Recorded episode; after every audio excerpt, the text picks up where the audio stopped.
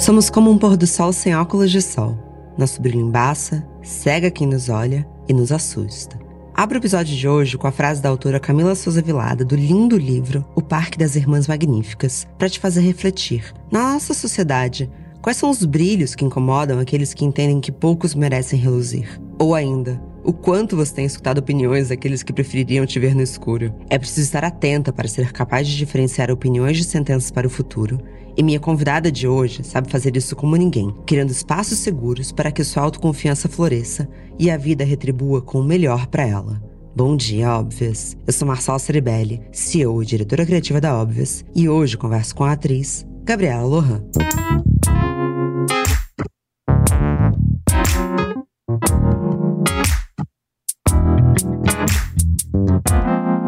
Bom dia, óbvias!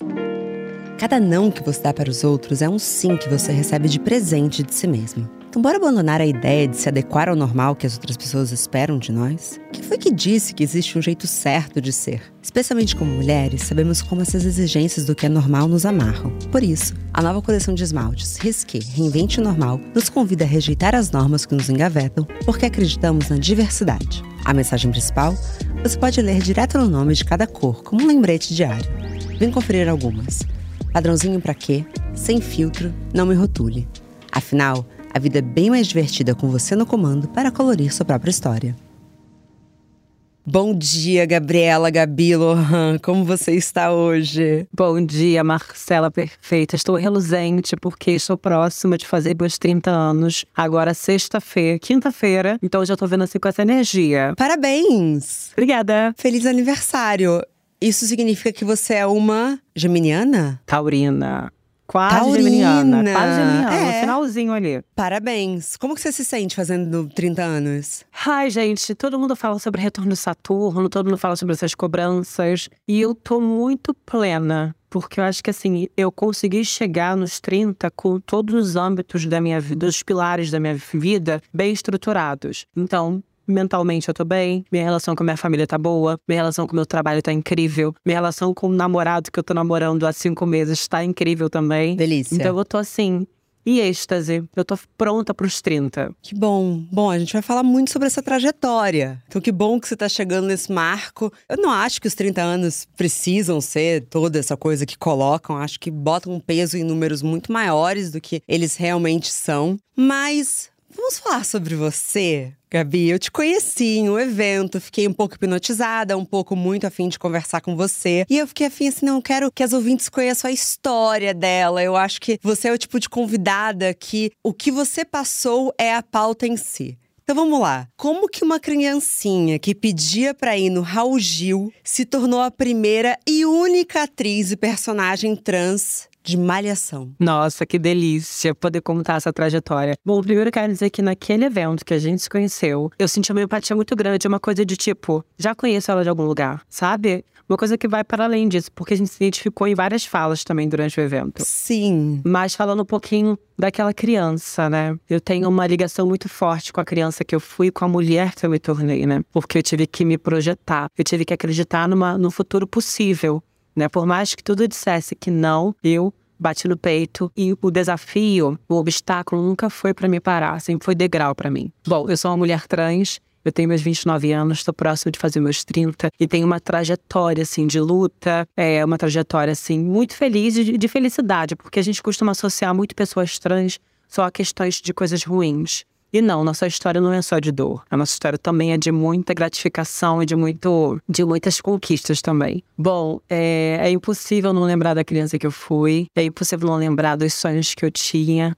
Desde criança mesmo, sempre me projetei, sempre sonhei, sempre quis trabalhar com arte. Sempre fui uma criança que se expressava muito bem. Até que, por, por ter uma família que não tinha condições financeiras, eu não pude fazer o teatro, eu não pude ir ao Raul Gil, eu não pude é, experienciar várias coisas mas isso nunca me afastou da minha imaginação fértil. Eu sempre tive uma imaginação muito fértil, então quando eu via televisão e eu via as atrizes e eu via os eu sempre brinquei, eu sempre imaginei muito e trouxe essa imaginação até hoje, porque é essa imaginação que tira o peso um pouco da vida adulta, sabe? Você é pra frente do espelho? Demais. Então, durante. quando eu apresentei meu TED, eu apresentei um TED no dia do meu aniversário. E foi uma coisa muito incrível, assim, porque durante o TED eu falo sobre a importância da diferença. Do qual é importante a gente ser diferente. Esse discurso de que somos todos iguais, eu não, não colo. A gente é to nós somos iguais enquanto espécie. Mas enquanto seres humanos, enquanto pluralidade, nós somos completamente diferentes. É isso que é bonito. Sim. Então, durante o meu processo de transição, eu transicionei tarde, transicionei com 23 anos na faculdade de artes cênicas, porque foi o que me permitiu. Eu tive acesso à informação naquele momento. Mas eu sempre soube que eu era uma criança, ah, entre aspas, diferente.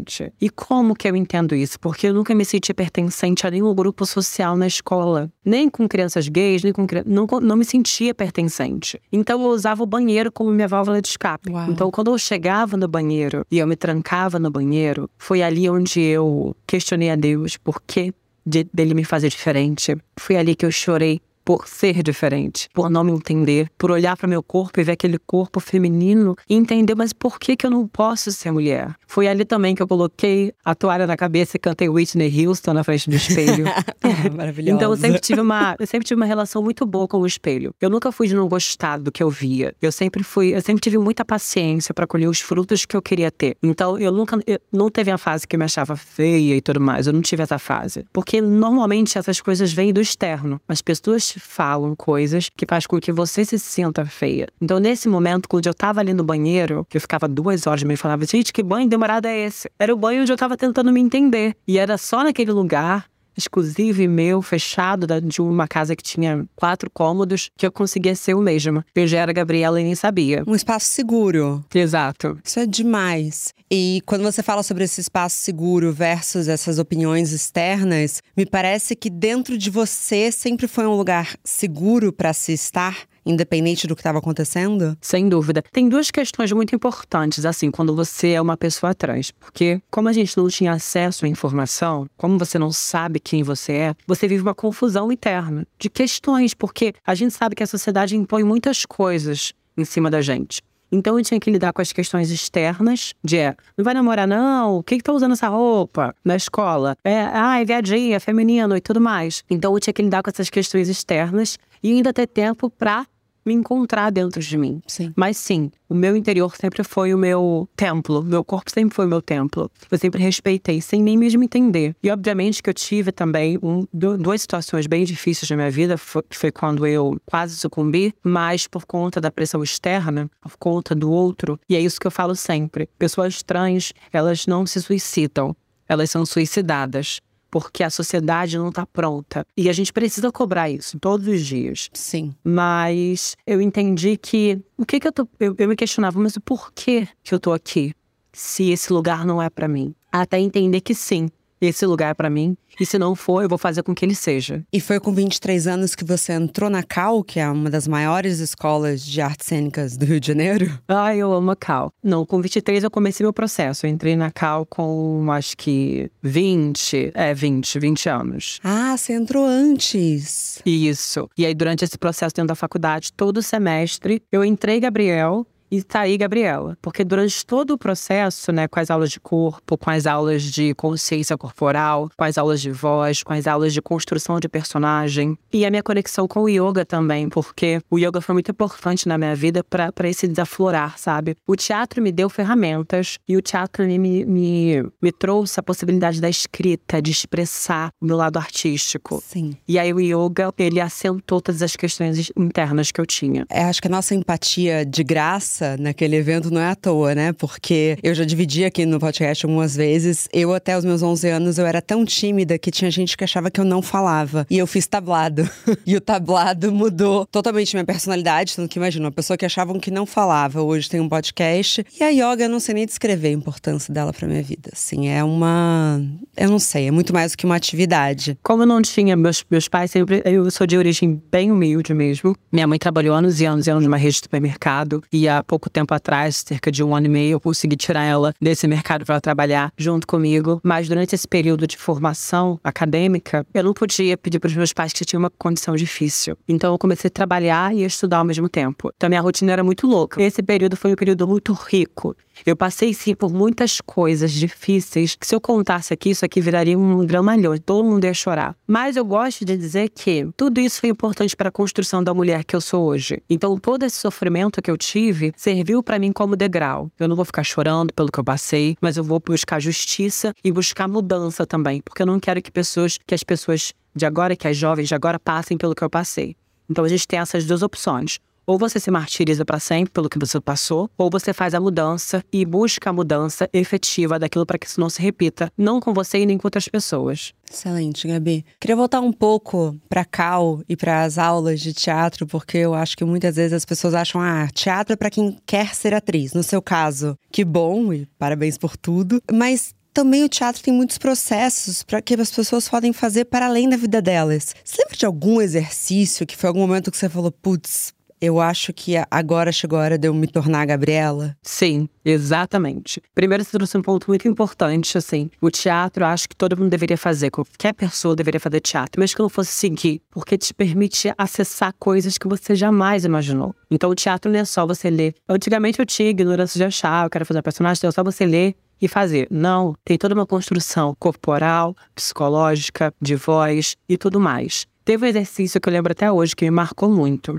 É, foi o um exercício de corpo. Eu sempre fui muito ligada com as questões corporais também. Sempre gostei de dança contemporânea, de expressar o meu corpo. A dança, além de escrever também, eu acho que a dança ela também me permite colocar para fora tudo que eu não consigo falar e todas as minhas inquietações também. Sim. Mas teve uma aula com a, com a professora Luciana Bicalho, que eu lembro até hoje, onde no final da aula ela falou assim: olha, cheguem em casa, tomem um banho, e toquem o corpo de vocês. Toquem. Porque a gente realmente tem partes do corpo que a gente nunca tocou, a gente nunca passou o dedo, a gente nunca viu, a gente nunca se importou com. Uhum. E aí, pensando nisso, eu falei, cara, cheguei em casa, eu vou fazer isso. Cheguei em casa, depois da faculdade, liguei o chuveiro quente, peguei até hoje, eu lembro que eu peguei um óleo de banho, passei no corpo e comecei a tocar. Desde o meu dedo atrás do dedo, olhei minha cutícula, fui descendo pro braço, olhei o ossinho da mão, fui descendo a mão, fui descendo a axila, costas, tocando. E de repente me veio uma crise de choro, de choro, onde eu falei assim: caraca, eu não me conheço, eu não conheço meu corpo, eu tô conhecendo agora. Uau, Gabi. E eu digo que eu não transicionei, eu digo que eu desabrochei. Porque eu sempre tive certeza de que a Gabriela sempre existiu dentro de mim. Ela estava esperando o momento o momento para sair do casulo e virar uma linda borboleta. Então eu sempre associei muito a minha transição à questão do desabrochar. E foi ali que eu decidi: eu preciso ser quem eu realmente sou. Eu não sei e eu vou te falar, eu não sei, eu não sabia aonde eu ia chegar. E eu não estava preocupada com o resultado. Uhum. O que eu queria é ser feliz me olhar no espelho e me identificar com o que eu estava vendo. Porque você pode pagar um milhão de cirurgias plásticas no mundo, você pode pagar qualquer tipo de. qualquer coisa. Não tem preço você se olhar no espelho e você falar. Essa sou eu. E como que você conseguiu começar a diferenciar as mudanças físicas que você realmente queria fazer daquelas que talvez não fossem tão necessárias para você se sentir nesse novo momento? É nisso que eu entro novamente no yoga também, porque eu comecei meu processo de desabrochar durante um momento que era um boom de pessoas trans também na mídia e tudo mais. Era um tema que estava começando a ser falado. E eu pensei, será que eu quero fazer isso porque eu sou realmente essa pessoa? Uhum. Ou será que eu tô fazendo isso para seguir uma vertente de uma onda? E aí foi que, que eu me introverti cada vez mais. Eu fui mais para dentro e mais para dentro porque todas as perguntas e as, todas as respostas estão dentro da gente. Então eu me fechei novamente no meu casulo e comecei a entender. E aí o que, que eu fiz? Eu comecei a experienciar isso, fazer testes. Primeira coisa que eu fiz foi, botei uma calça legging, me senti bem. Falei, nossa, tá legal. Botei trança rastafari, senti aquela feminilidade. Falei, hum, tô no caminho certo. Então eu fui bem devagar, porque uma outra coisa que eu tenho muito é, firme e fixa na minha cabeça é de entender o tempo das coisas e os processos. Eu não posso atropelar o meu corpo. Eu, eu tenho que respeitar o processo do meu corpo de transformação. Eu não posso sair botando 500 ml de silicone e não sei o que, achando que isso vai me fazer mulher. Porque não é isso. Primeiro é cuidar da mente, depois cuidar do corpo. E paralelo, devagar, porque eu, eu digo para você, tem parte do meu corpo que eu não gosto e eu não sou obrigada a gostar e eu nunca vou gostar. Eu aprendi a conviver com, porque assim, nós somos seres humanos Eu não sou perfeita, eu tô longe de ser perfeita, eu não busco a perfeição. Mas eu tenho que lidar também com as minhas imperfeições, porque eu sou assim. Só que a gente tem que diferenciar. Isso me incomoda porque, por exemplo, quando eu fiz a minha cirurgia de frontoplastia, que é a diminuição da testa, as minhas entradas, elas me incomodavam no nível Uhum. que não era. Todo mundo falava, ai, não precisa. Mas não é sobre você, não é sobre o outro. É sobre como eu me sinto. Então, quando eu prendo meu cabelo rabo de cavalo e eu me olho no espelho, eu não me sinto bem. Então, não, aí eu entendi. Ah, não é sobre as pessoas, porque as pessoas falam que tá tudo bem. Sim. Então não é sobre a pressão estética das pessoas em cima de mim. É sobre como eu me sinto. E se amarrar o cabelo pra mim me incomoda, eu vou fazer a cirurgia pra me sentir bem. Então foi nesse momento em que eu escolhi isso.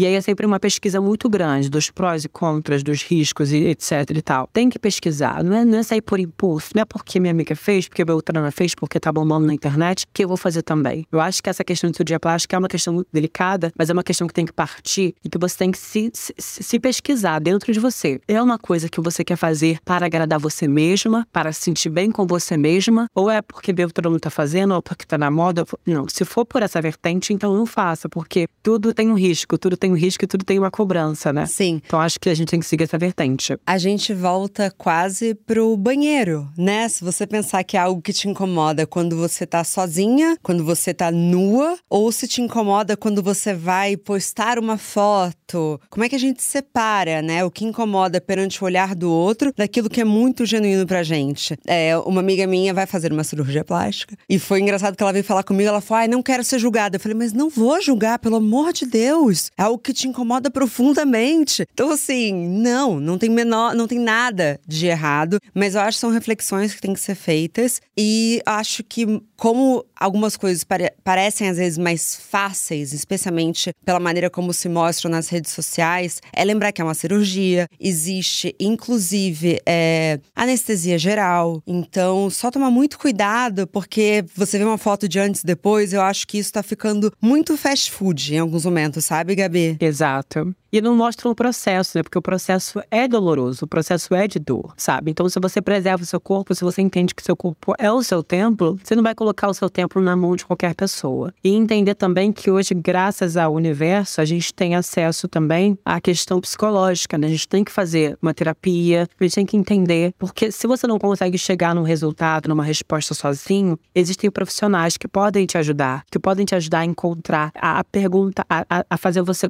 a fazer com que você responda essas perguntas que já estão novamente dentro de você. Então você vai entender. Ah, será que eu tô fazendo isso porque eu não consigo olhar no espelho e me sentir bem com o que eu vejo? Ou porque quando você era criança, uma pessoa te chamava de determinada coisa e você não conseguiu superar isso, e agora você quer se provar que você não é aquilo fazendo uma cirurgia. Perfeito. Sabe, não pode ser por aí. Eu, não, eu achei engraçado que você falou isso. Eu lembrei que a primeira vez que uma pessoa fez um comentário sobre o meu corpo foi uma menina. Eu devia ter, sei lá, seis anos. Ela falou que eu tinha testa muito grande. E isso né, realmente não, não me pegou.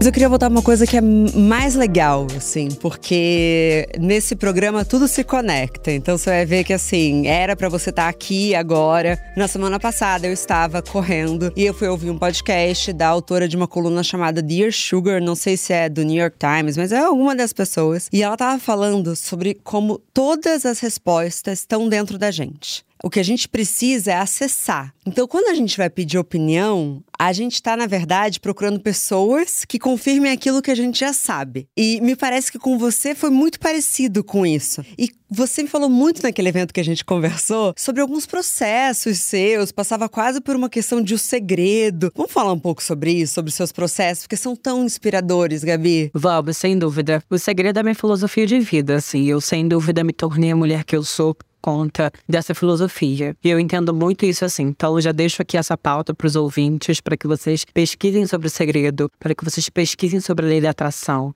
Porque é isso, né? A gente tem que se identificar também, né? Não é lendo que você vai achar que é tudo perfeito e tudo mais. É um processo seu, assim como qualquer outra coisa. Mas para mim funcionou muito, porque eu consegui projetar a mulher que eu sou hoje. E projetando a mulher que eu sou hoje, eu consegui ainda superar as expectativas de que eu tinha para essa mulher. Eu lembro que é assim que eu comecei meu processo de transição, eu comecei a consumir YouTube. E uma das influenciadoras que mais me trouxe, assim, referência, até ela não é uma mulher trans, mas a partir dela também impulsionou a minha transição, que foi a Nathalie Neri. Maravilhosa. Antigamente ela tinha o canal Afros e Afins. E eu amo essa mulher, assim. Eu já falei com ela, a gente inclusive gravou um vídeo sobre lei da atração no final do ano. E pro canal dela foi bem legal. E eu lembro de eu assistir o TED da Nathalie Neri. Quando terminou aquele TED, eu pensei: é isso que eu quero fazer. Eu quero ser como ela. Eu quero subir num palco para tantas pessoas e falar sobre a minha vida. Será que eu vou realizar isso um dia? E eu mandei pro universo, eu falei, eu vou. E olha que louco. Um tempo depois, como eu falei para você, eu apresentei meu TED no dia do meu aniversário,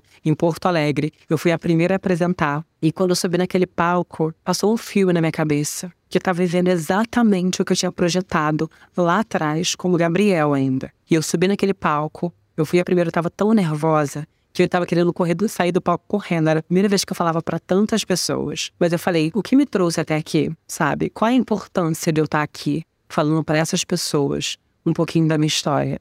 Então eu subi no palco e eu arrasei. E isso vai, e esse processo de, de, de segredo de, da lei da atração, ele está em todos os âmbitos, né? até, até pro, pro, pro teste da novela Malhação, até para Arcanjo Renegado, que eu estou gravando agora, a terceira temporada. Eu lembro que eu estava voltando para casa, na ponte Rio-Niterói, e eu vi o outdoor gigantesco, Arcanjo Renegado. E eu pensei, eu pensei, veio o pensamento, eu pensei, eu vou fazer essa série. E aí as pessoas começaram a me mandar, me marcar no post do Instagram para enviar o material do teste. Só que quando eu olhei o post, estava tipo 800, 800 comentários. Várias pessoas falando, já mandei, já mandei, já mandei. Falei, cara, eu não vou mandar, não vou mandar. E aí eu deixei pra lá. Nisso, um amigo meu falou assim, Gabriela, manda seu material para esse teste. Eu falei, ah, amigo, mas tá cheio de gente, ele manda seu material. Eu falei assim, quer saber, vou mandar sim. Porque, eu, Marcelo, eu nunca pensei assim, quando eu vou fazer um teste, quando eu vou pra entrevista de emprego, eu nunca pensei, tipo, tem 15 pessoas lá, tem 800 pessoas competindo comigo.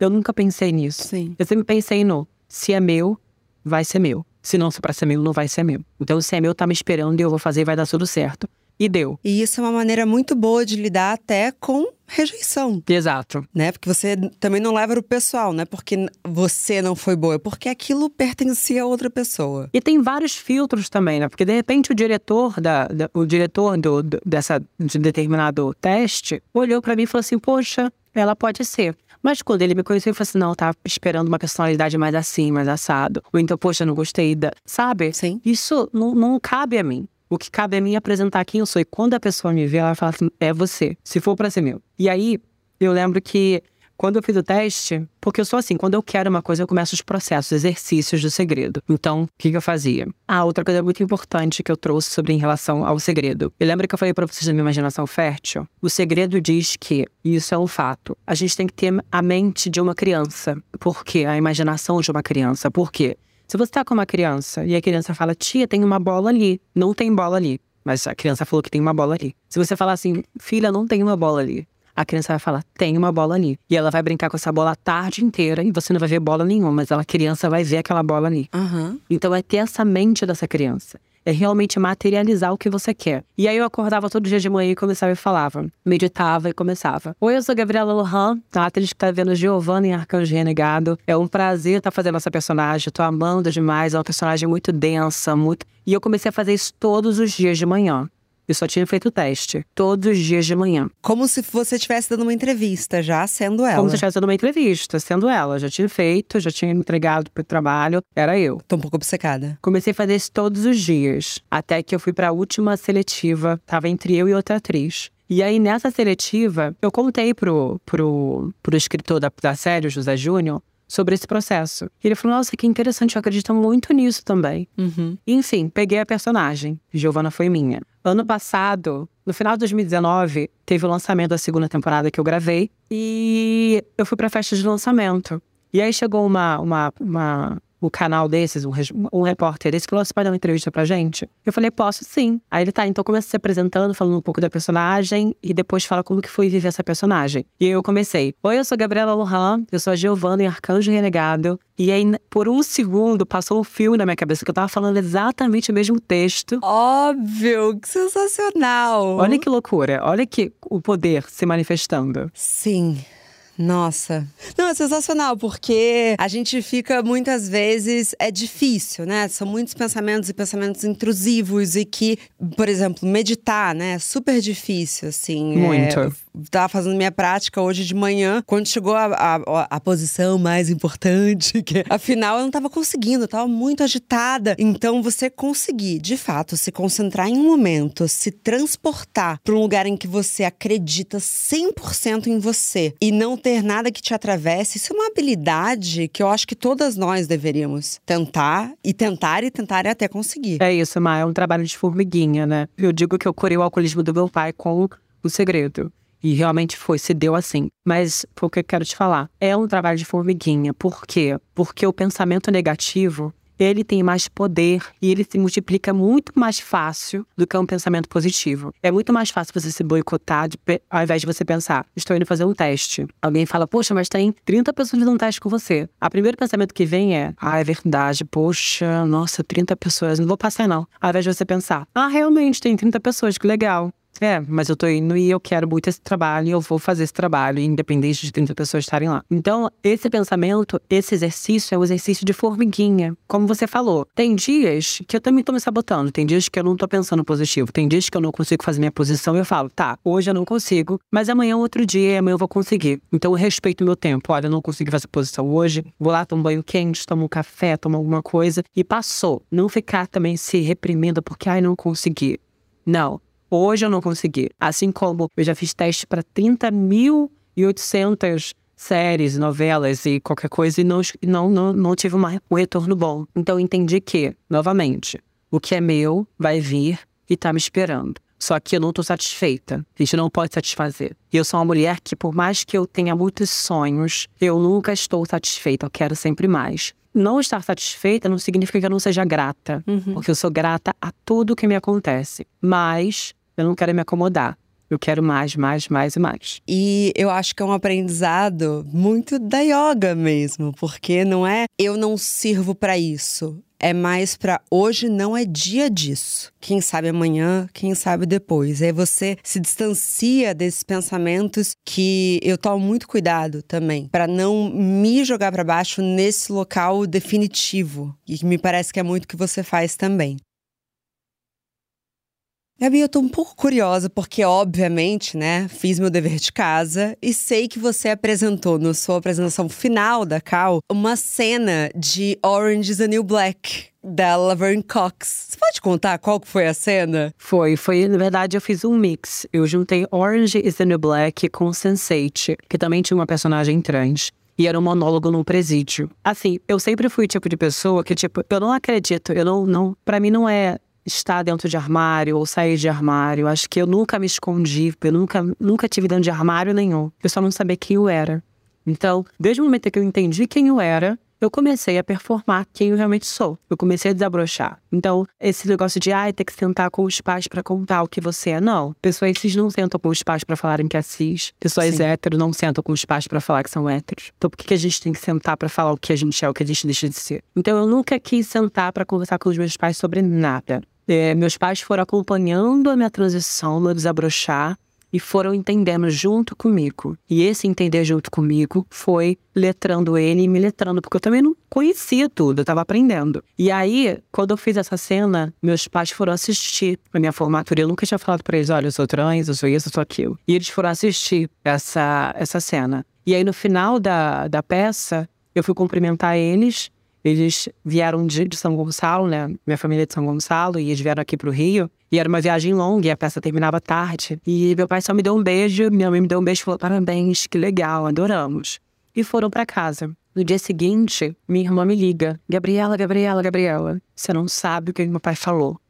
Aí eu, pronto. Falou que, não sei, eu só, não sei nem o que eu esperava. Mas aí ela falou: ele disse que foi a primeira vez que ele viu a filha dele no palco e não o filho. Ai, meu Deus. E aí, quando ela me falou aquilo, eu até me emociono, porque. eu também. Quando ela falou aquilo, tudo para mim fez sentido. Ai, que bonito, meu Deus.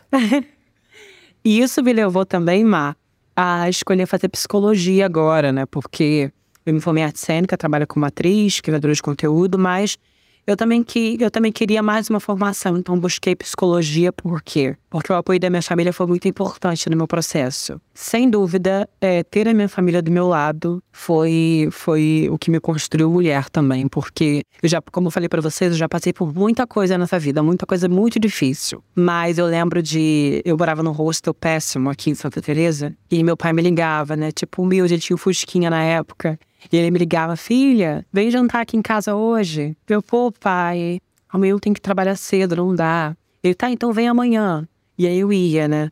E aí ele me buscava no ponto de ônibus com o fusquinha dele, me levava para casa. Eu chegava a falar, minha mãe tava com arroz. Santa Teresa São Gonçalo, para quem não sabe, gente, É, gata, é chão. é chão.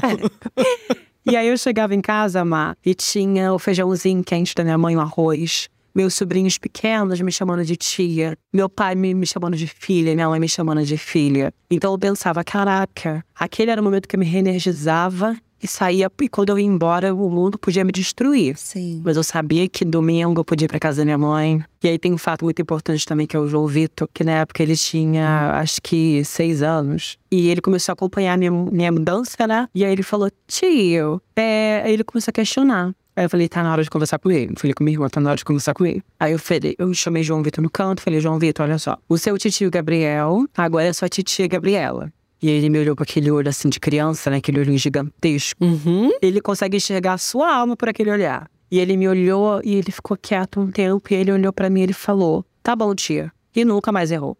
Nunca mais me chamou de tio. Aprendam adultos. E aí eu falei: Caraca, olha o poder que, que a criança tem de transformação. Porque ele foi exemplo até pra outros parentes também. Claro. Então, assim, foi um divisor de águas. Ele e minha sobrinha, a minha sobrinha Júlia, Maria Cecília, todos eles, assim, eles são muito importantes porque ontem, que foi Dia das Mães, eu também postei um vídeo sobre maternidade, que é um dos meus maiores sonhos, é o sonho número um da minha vida, né? Até porque, de- até por ver as minhas irmãs, ver os meus sobrinhos e cuidar dos, dos meus sobrinhos como se fossem meus filhos também. Eu quero que esse momento chegue, mas tenho muita paciência também. Então a gente foi de ter um cômodo da casa para ter uma casa inteira e você tá estudando psicologia para poder dar um tanto dessa casa para outras pessoas. É isso, Gabi? Exatamente. Eu acho que é importante. O, meu, o trabalho que eu quero desenvolver com a psicologia é justamente com foco em pessoas trans, mas não só pessoas trans, e sim as suas famílias. Porque eu tenho certeza que se essa pessoa tiver uma rede de apoio poderosa, o preconceito vai ficar de lado, de escanteio. Vai ser só mais uma coisa, vai ser só mais um degrau que você vai ter que avançar para conquistar o que você quer. Porque é difícil,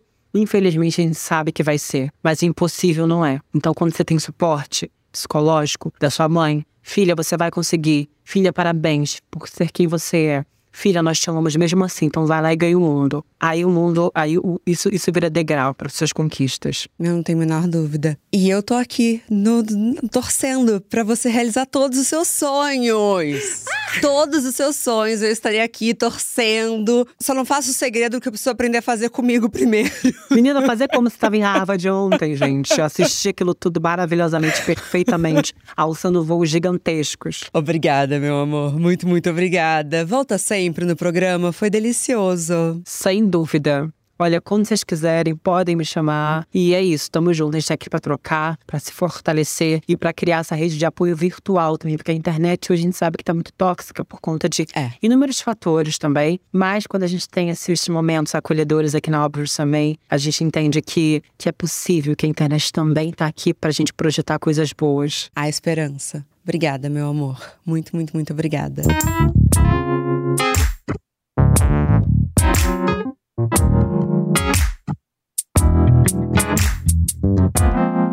Bom dia, óbvias.